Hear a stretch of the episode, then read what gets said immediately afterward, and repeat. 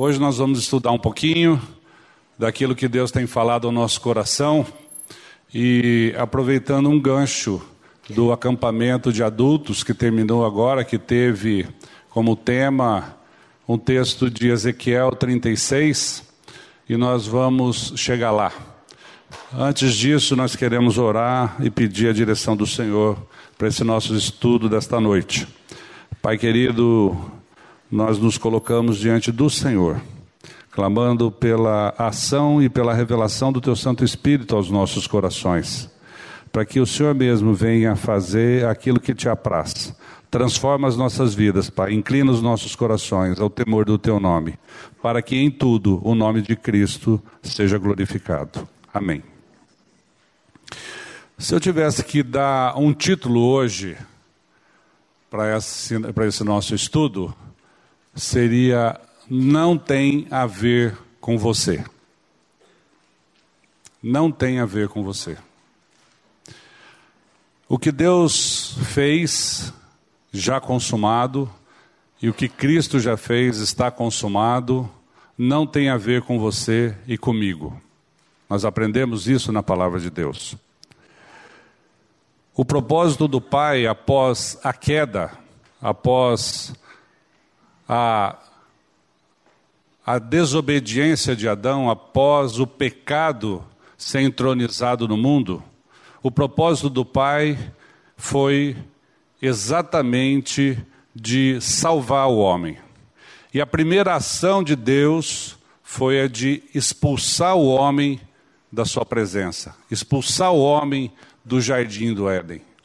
Isso para nós soa muito difícil, porque quando a gente fala em expulsar, em separar, dá a impressão de que há um problema, de que há uma inimizade, de que há uma espécie de castigo, mas é justamente por amor que Deus fez isso. Por amor que Deus simplesmente tirou Adão do jardim do Éden, para que após a desobediência, e após Adão e Eva terem comido da árvore do conhecimento do bem e do mal, eles não pudessem comer da árvore da vida eterna. Para quê? para que não se tornassem pecadores eternos. Mas o plano de Deus já estava feito. Deus não foi pego de surpresa. Deus não foi pego de calça curta.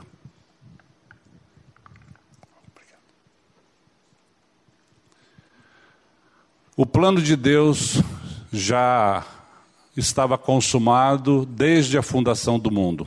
Nós aprendemos que o cordeiro foi imolado na fundação do mundo.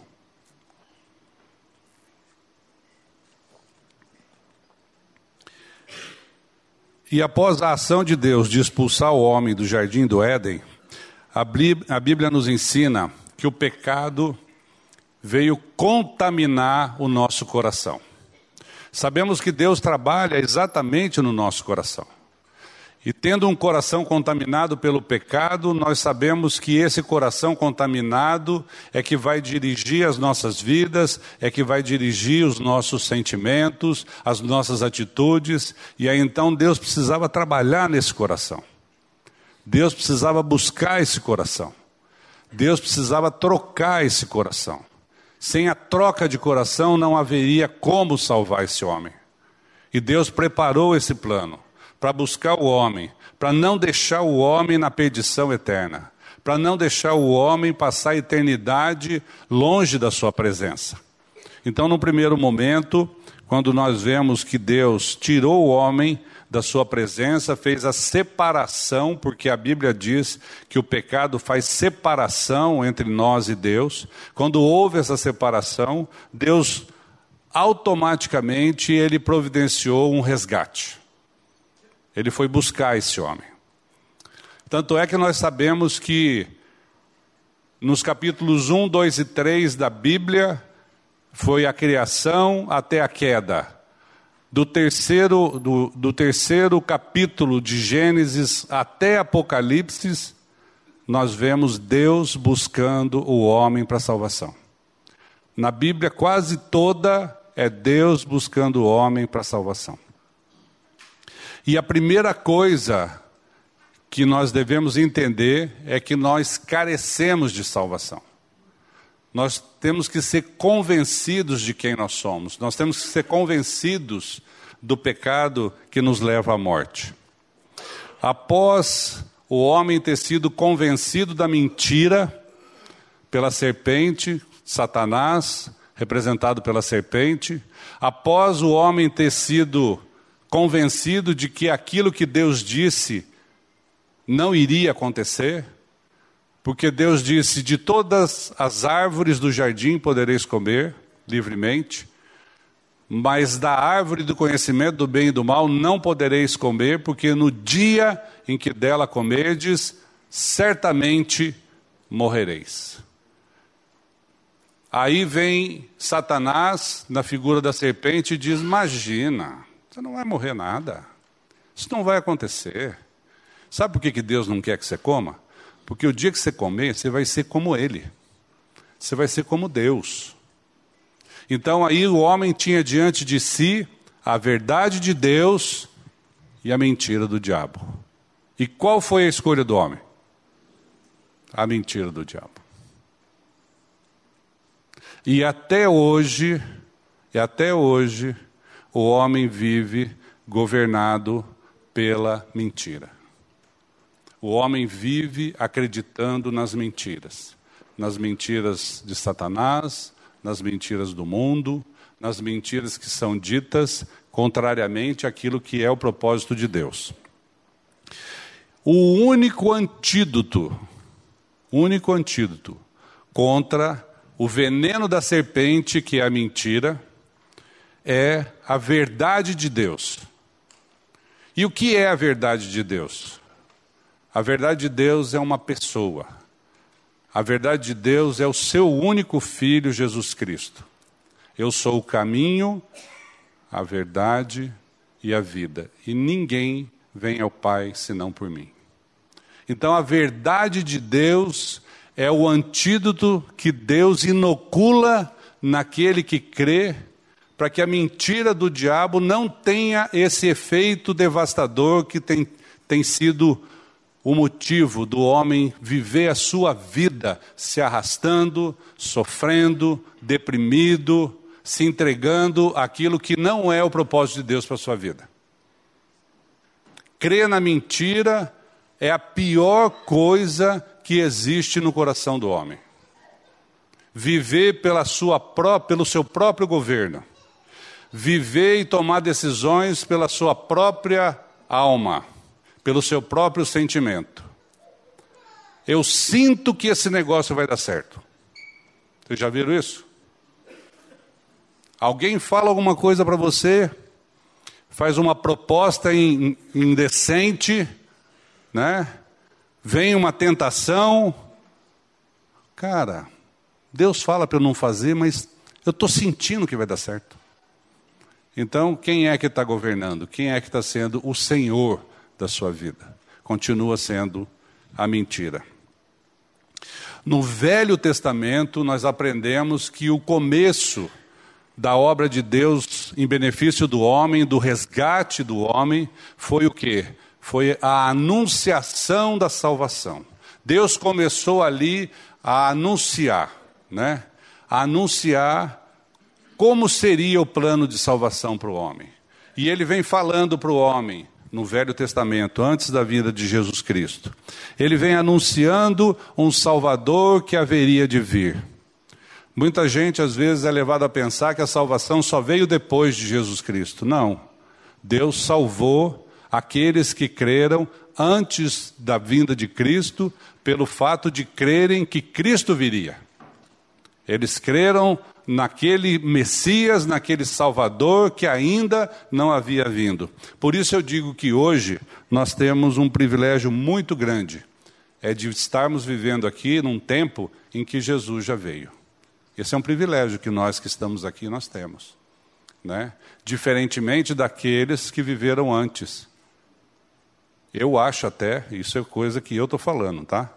Que eles tinham que ter muito mais fé do que a gente. É ou não é?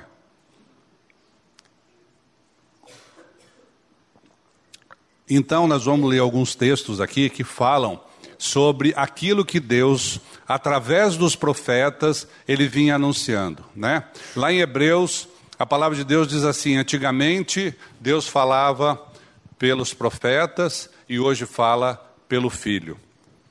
Então, no livro de Miqueias, o profeta Miqueias, no capítulo 5, dos versos 2 ao 4, o profeta vem anunciar, inspirado por Deus, ouvindo a voz do Senhor, falando aquilo que Deus mandou falar, ele vem dizer, isso aqui eu peguei só três textos aqui, mas a Bíblia toda vem nos ensinar a respeito disso. Como que é que, que o homem poderia saber do propósito do plano de Deus de salvação para o homem? E tu, Belém Efrata, pequena demais para figurar como grupo de milhares de Judá.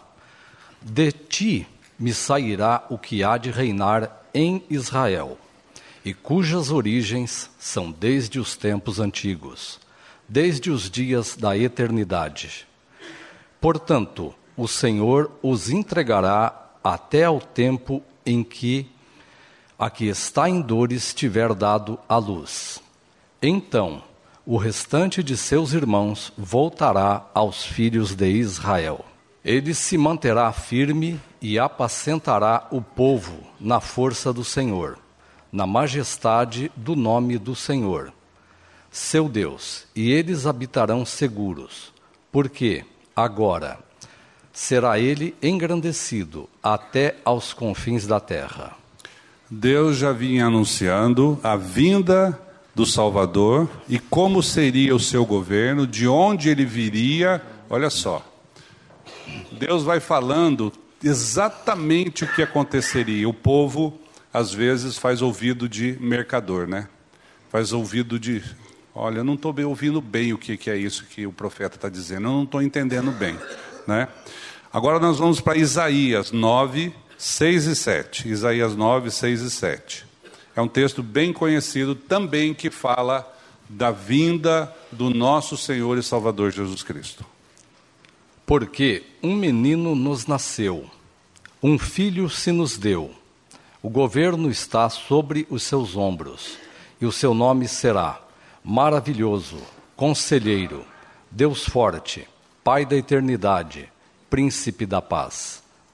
Para que se aumente o seu governo e venha paz sem fim sobre o trono de Davi e sobre o seu reino, para o estabelecer e o firmar mediante o juízo e a justiça, desde agora e para sempre.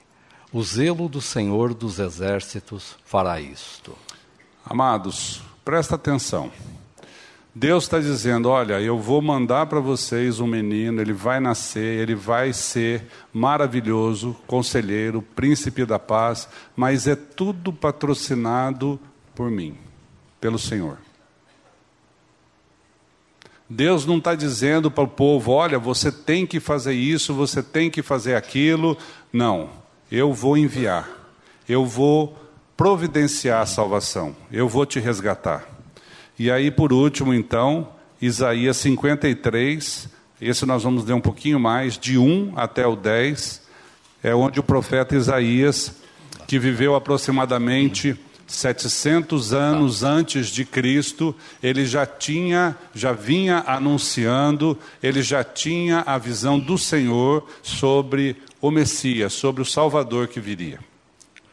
Quem creu em nossa pregação e a quem foi revelado o braço do Senhor? Porque foi subindo como renovo perante ele e como raiz de uma terra seca. Não tinha aparência nem formosura. Olhámo-lo, mas nenhuma beleza havia que nos agradasse. Era desprezado e o mais rejeitado entre os homens, homem de dores, e que sabe o que é padecer. E como um de quem os homens escondem o rosto, era desprezado e dele não fizemos caso. Certamente ele tomou sobre si as nossas enfermidades e as nossas dores levou sobre si. E nós o reputávamos por aflito, ferido de Deus e oprimido.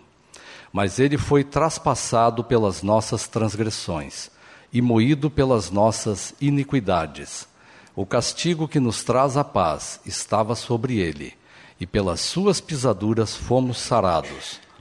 Todos nós andávamos desgarrados como ovelhas, cada um se desviava pelo caminho, mas o Senhor fez cair sobre ele a iniquidade de nós todos.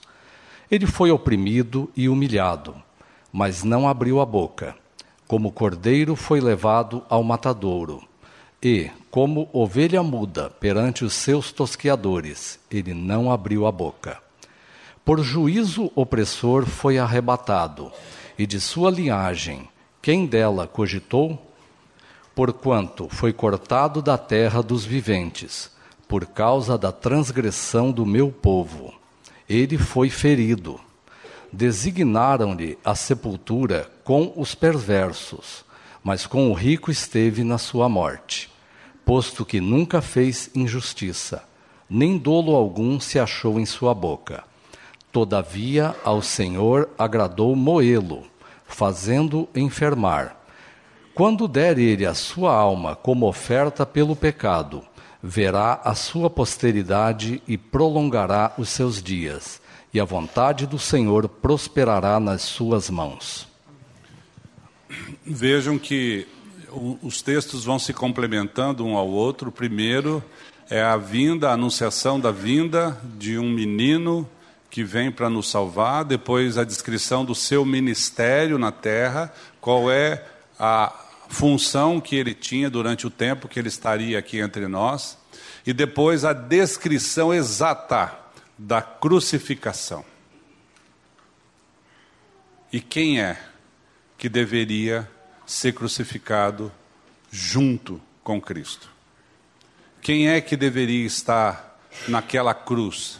Quem é que deveria estar incluído e atraído na cruz de Cristo? Isso já 700 anos antes. Quem creu na nossa pregação? E aí então, para quem foi essa obra? E o texto diz que que essa obra foi para todos nós. Jesus morreu na cruz porque quem deveria morrer naquela cruz era eu e eram vocês. Mas ele veio e veio dali um tempo, ele nasceu, nasceu de uma mulher, e realmente ele foi crucificado. Realmente aquilo, essa obra foi concreta. Ele veio em carne e osso, ele foi para a cruz para se cumprir aquilo que era o propósito do Pai lá desde a fundação do mundo onde o Cordeiro Santo já havia sido imolado, ele já havia sido morto mas se fosse apenas pela anunciação, eu creio que nós teríamos muita dificuldade de crer nessa obra de Cristo, nessa obra que Deus estava fazendo para nos salvar. E apesar de tudo, entre a mentira e a verdade, entre a morte como consequência do pecado e a vida como consequência do evangelho, o homem inventou uma coisa interessante o homem inventou a religião. Então, aí, entre a mentira de Satanás e entre a verdade de Deus, entrou a religião. Pá. E a religião vem dizer o seguinte: olha, você, você é mentiroso, mas uma mentirinha de vez em quando não tem problema, né? Você crê em Deus? Crê que Ele é o seu Senhor e Salvador? Não, eu acredito em Deus. É diferente crer em Deus e acreditar em Deus. Não, eu acredito em Deus. Você sabe que Jesus Cristo veio em carne e foi crucificado? Sei, um livro de história lá conta isso. Então a religião, ela vem colocar o homem exatamente no limbo, em cima do muro. Então ele muda o comportamento, a religião muda o comportamento sem mudar o coração. Por isso é que a gente vê as pessoas pelo seu comportamento e nós não conhecemos o coração. É por isso que as pessoas acham que mudando o comportamento, elas estão enganando Deus. Não, mas espera aí, eu sou bonzinho, eu ajudo as pessoas, eu faço bem, o que eu faço de errado ninguém vê, ninguém sabe. Tem prova? Tem prova? Não tem prova. Né? Agora está muito na moda isso. Ninguém viu, então beleza. Então Deus também não viu. A religião vem justamente, meus amados, para tirar a gente do caminho da salvação. A religião vem dizer para nós que pode ser relativo, não, não precisa ser absoluto. E nós sabemos que há somente um caminho. Algumas mentiras são faladas aí no mundo, como por exemplo, todos os caminhos levam a Deus. Eu falo para o meu irmão aqui, Deus te abençoe. Eu já cansei de ouvir isso. Deus te abençoe. E ele fala para mim, Ele nos abençoa a todos. Porque ele não consegue receber para ele um Deus te abençoe. E tomar posse dessa benção de Deus. Ele dá uma diluída. Não, Deus abençoa a todos. É verdade, Deus abençoa todos. Mas quando Deus faz uma obra na sua vida, é para você que Ele está fazendo. É para você que Ele está olhando. É a teu coração que Ele está mudando. Ele não está tratando com a comunidade.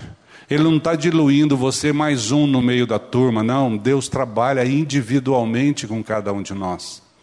E que quando ele vem trocar o coração de você e de mim, ele troca o meu e o seu coração, ele não vem trocar o coração da primeira igreja batista. Ele trabalha com cada um de nós porque ele sabe que a obra da salvação é individual, ela não é coletiva.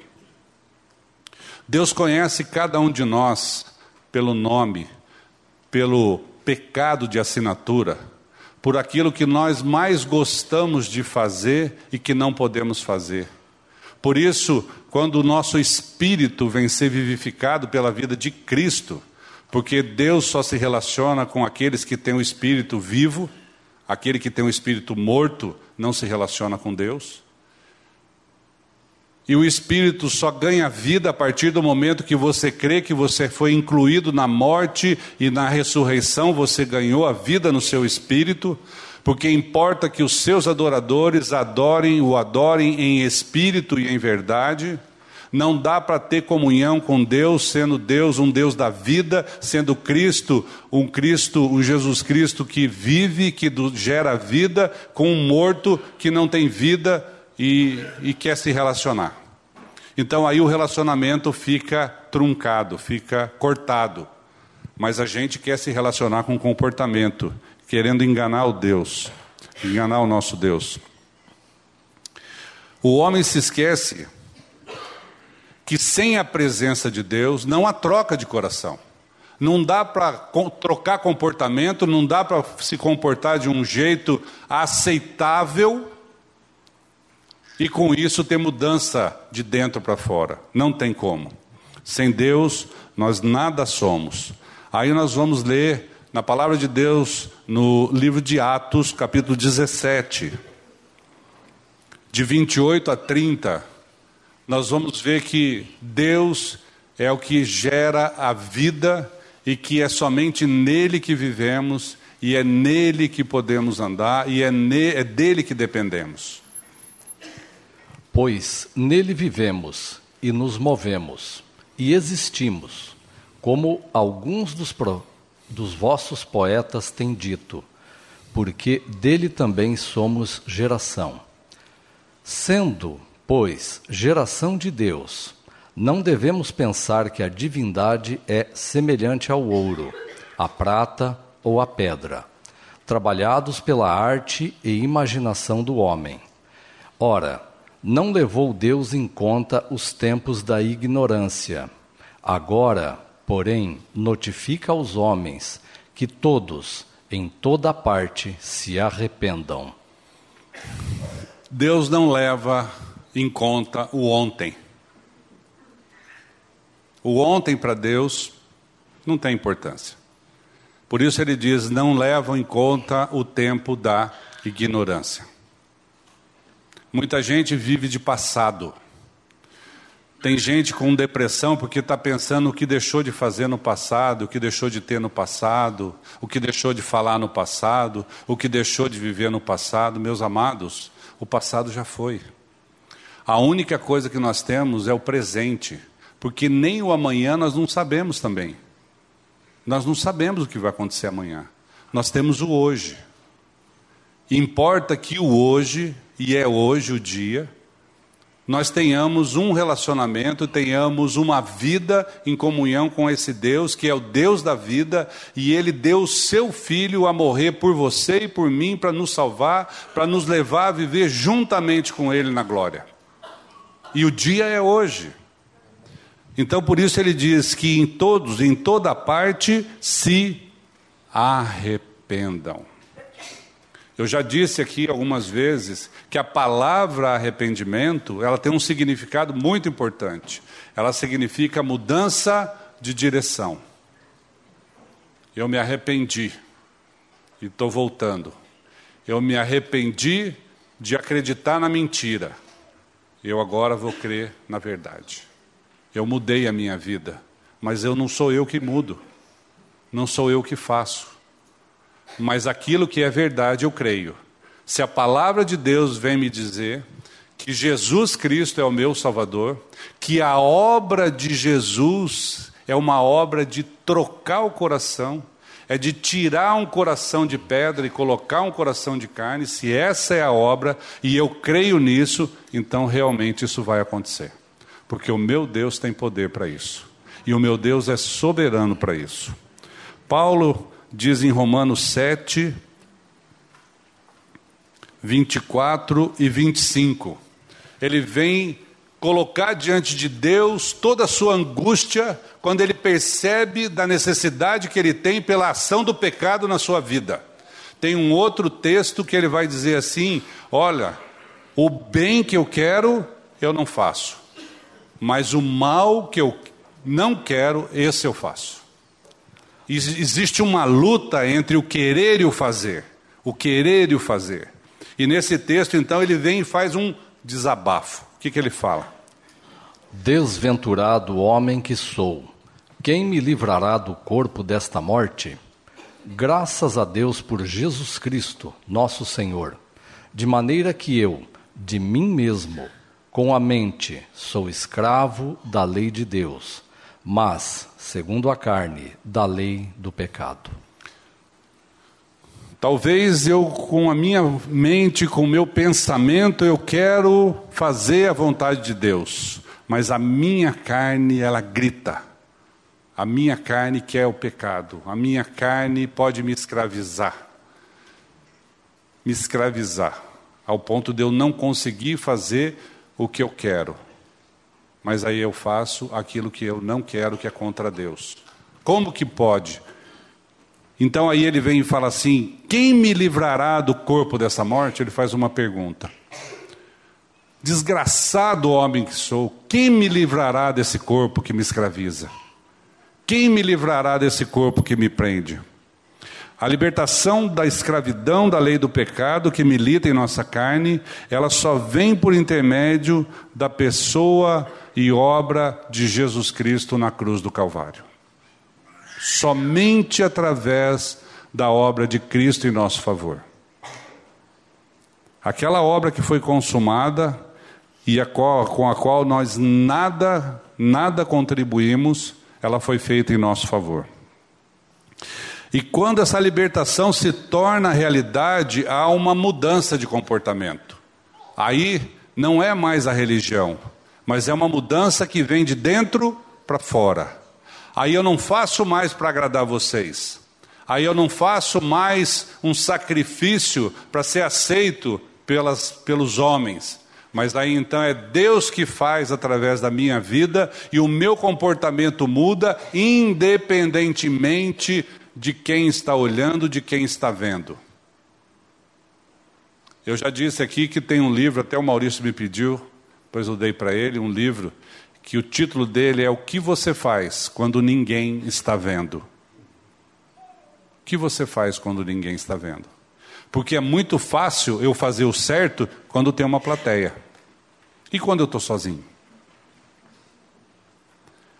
a nossa, a nossa é, vontade, a nossa, o nosso desejo, se for na carne, é de fazer o prazer da carne, é de liberar aquilo que vem da nossa alma, do nosso desejo, da nossa vontade. Mas quando Deus vem e faz essa obra de mudança de coração, não importa se eu estou sozinho, ou se eu tenho uma plateia, ou se eu estou com alguém, não importa. Importa que eu quero que Deus seja o Senhor da minha vida. E no Salmos 1, de 1 a 3, nós vamos ler lá que o salmista, ele vem dizer assim: bem-aventurado, tem alguns comportamentos. Bem-aventurado o homem que não anda segundo o conselho dos ímpios. Vamos ler lá, Fernando? Bem-aventurado o homem que não anda no conselho dos ímpios, não se detém no caminho dos pecadores, nem se assenta na roda dos escarnecedores. Antes, o seu prazer está na lei do Senhor, e na sua lei medita de dia e de noite. Ele é como a árvore plantada junto à corrente de águas, que no devido tempo dá o seu fruto, e cuja folhagem não murcha e tudo quanto ele faz será bem sucedido. Se nós dividirmos esse texto aqui, o, o versículo 1 diz assim: Bem-aventurado o homem que não anda no conselho dos ímpios, não se detém no caminho dos pecadores e nem se assenta na roda dos escarnecedores. Eu posso fazer tudo isso por minha própria conta. A religião pode fazer isso comigo. Eu posso não ser escarnecedor, eu posso não me assentar com os. É, com os escarnecedores, eu posso não ficar conversando com pecadores de acordo com meu, a minha própria força. Mas aí ele vem e diz: antes, o seu prazer está na lei do Senhor. Então eu posso fazer na religião mas eu antes prefiro fazer de acordo com a lei do Senhor. Porque na lei do Senhor, na vontade do Senhor, na ação do Senhor, eu tenho um resultado. E qual é o resultado? O resultado é que no tempo devido dá o seu fruto, a sua folhagem não murcha, e tudo o que ele fizer será bem sucedido. O que, que eu fiz para isso? Nada. Nada. Josué 1,8, ele complementa esse texto. Ele diz assim: Não cesses de falar do livro, desse, livro da lei. Antes, medita nele de dia e de noite, para que tenhas cuidado de fazer segundo tudo quanto nele está escrito. Olha só, ele diz assim: primeiro,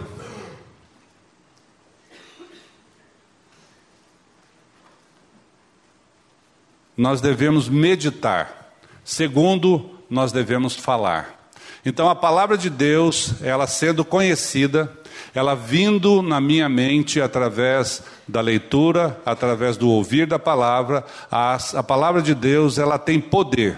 E ela vai então fazer com que eu ande não olhando para a mentira, não crendo na mentira, não ouvindo a mentira, mas meditando na verdade.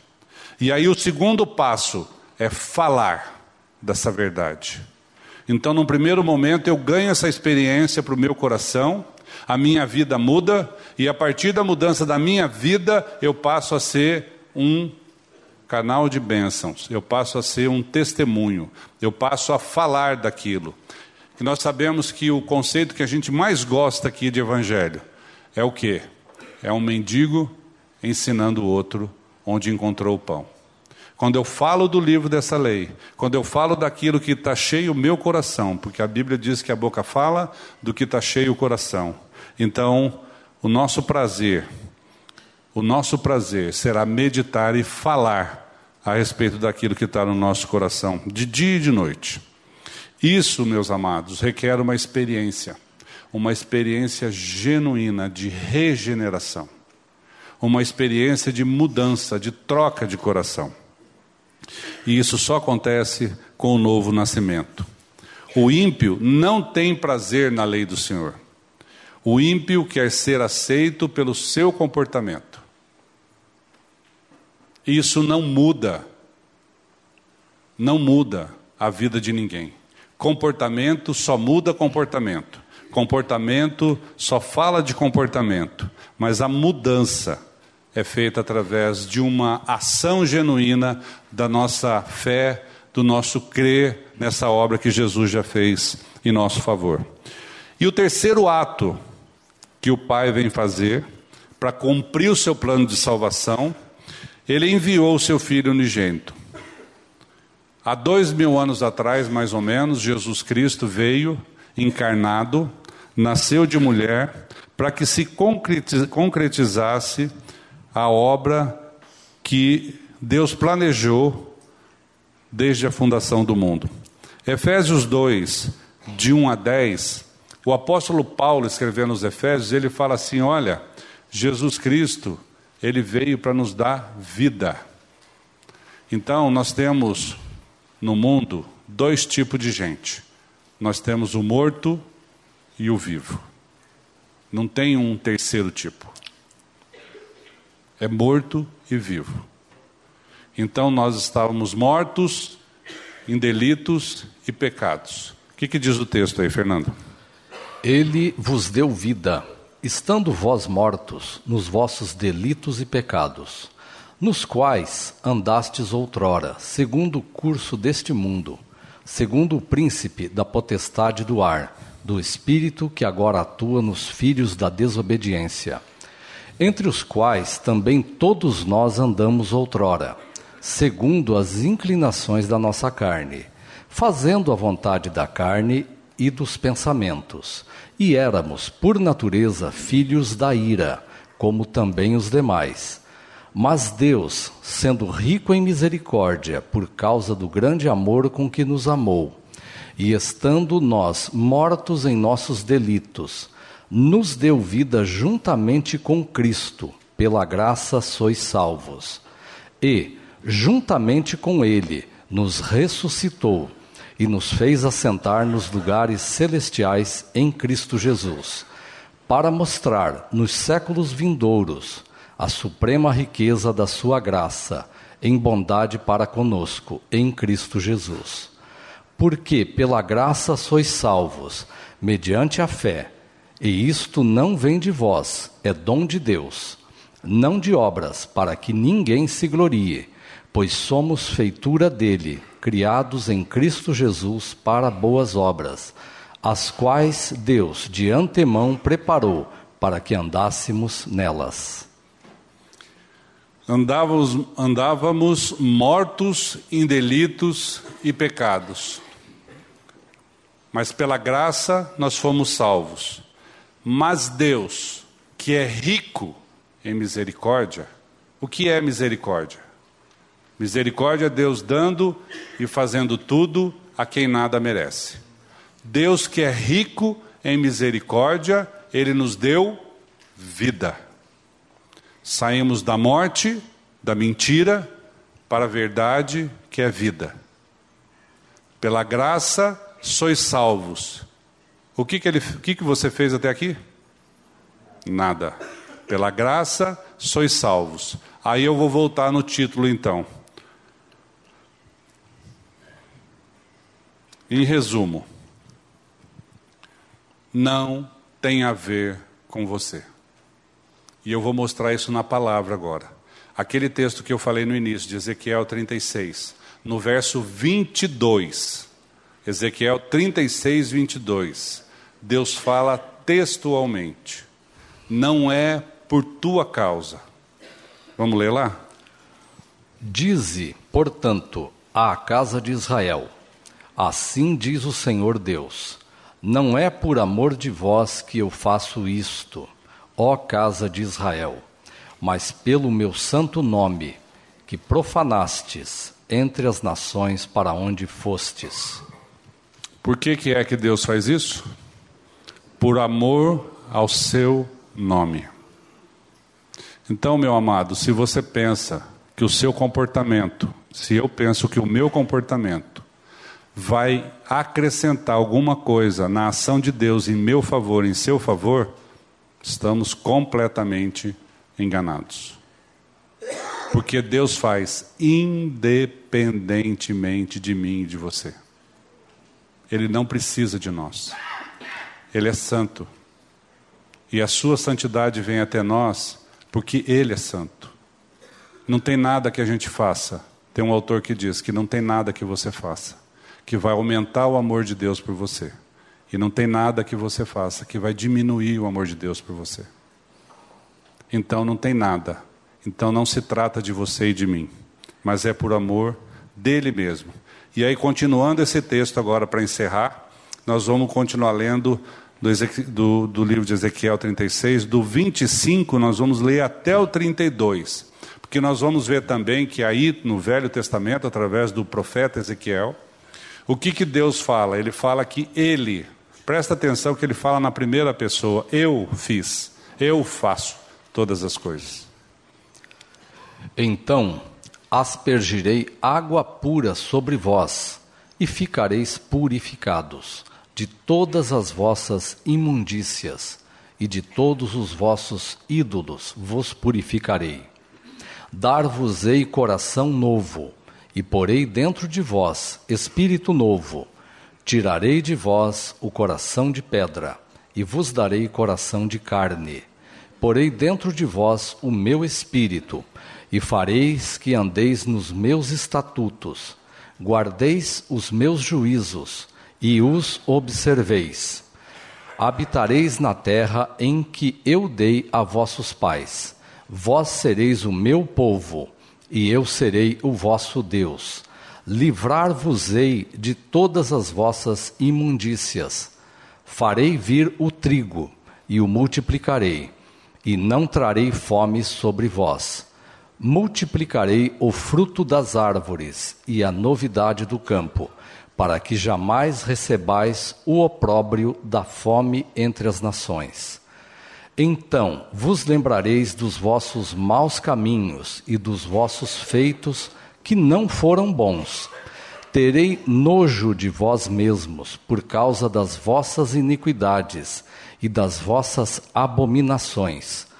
Não é por amor de vós, fique bem entendido, que eu faço isso, diz o Senhor Deus Envergonhai-vos e confundi-vos por causa dos vossos caminhos, ó casa de Israel. Não é por amor de vós, que fique bem entendido, mas eu vou fazer tudo isso. Eu vou te dar a salvação, eu vou tirar o teu coração de pedra, eu vou colocar o teu coração de carne, eu vou andar com você, vocês serão o meu povo e eu serei o seu Deus. Você nunca vai sofrer nenhum tipo de ameaça. Você nunca vai sofrer nenhum tipo de fome. Você nunca vai passar necessidade. E aí então a sua ação e o seu comportamento vai ser olhar para você e vai ser sentir nojo de quem você é. Tem um salmo que diz assim: Senhor, sonda o meu coração e vê se há nele algum mal. E eu queria convidar você, meu irmão e minha irmã, nessa noite de hoje, para vocês pedirem, orarem a Deus, pedindo para que Ele revele na sua mente, revele na sua memória quem é você, o que está dentro do seu coração. E se tiver algum mal, peça, Senhor, limpa o meu coração, tira esse meu coração perverso, tira o meu coração contaminado pelo pecado e coloca a vida de Cristo em mim, para que eu possa ter a alegria da salvação, para que eu possa crer que essa obra foi em meu favor, apesar de eu não ter feito nada, apesar da sua ação ser por amor a ti mesmo. Mas eu quero, como aquela senhora que queria as migalhas que caíam da mesa do seu Senhor. Nós queremos também. Porém, o fruto, o resultado, não é, não somos nós que fazemos, mas o fruto somos nós que colhemos e o resultado somos nós que recebemos. Amém? Que Deus nos é, revele essa verdade, para que nós possamos andar nesse caminho, para que nós possamos olhar para Jesus Cristo, ter uma caminhada no presente, em todos os dias, tendo uma transformação de vida, uma transformação de comportamento, mas não a partir do nosso desejo, a partir da vida de Cristo em nós. Amém? Pai querido, muito obrigado pela palavra revelada, obrigado porque o Senhor vem nos ensinar a cada dia a, a total dependência, a submissão da tua soberania em cada um de nós. Pai, e que essa obra de Cristo Jesus seja verdade para cada um que está aqui e também aqueles que estão nos assistindo pela internet, Pai, porque nós sabemos que o teu prazer é que todos sejam salvos. Pai, dá-nos a alegria da salvação. Em nome de Jesus. Amém. A Livraria PIB Londrina procura selecionar cuidadosamente seus títulos e autores a fim de oferecer um conteúdo alinhado com o Evangelho de Jesus Cristo. Bíblias, livros de teologia, devocionais, literatura infantil, biografias, comentários bíblicos e muito mais. Dispomos também de um acervo de CDs e DVDs das mais de 5 mil mensagens ministradas na primeira Igreja Batista em Londrina. Visite a Livraria PIB Londrina e conheça ainda mais. Livraria PIB Londrina, de segunda a sexta, das 13h30 às 18 horas. Endereço na Avenida Paraná, 76A, próximo ao Calçadão, bem no centro de Londrina. Ligue para 3372 8921 ou acesse o site www.livrariapiblondrina.com.br.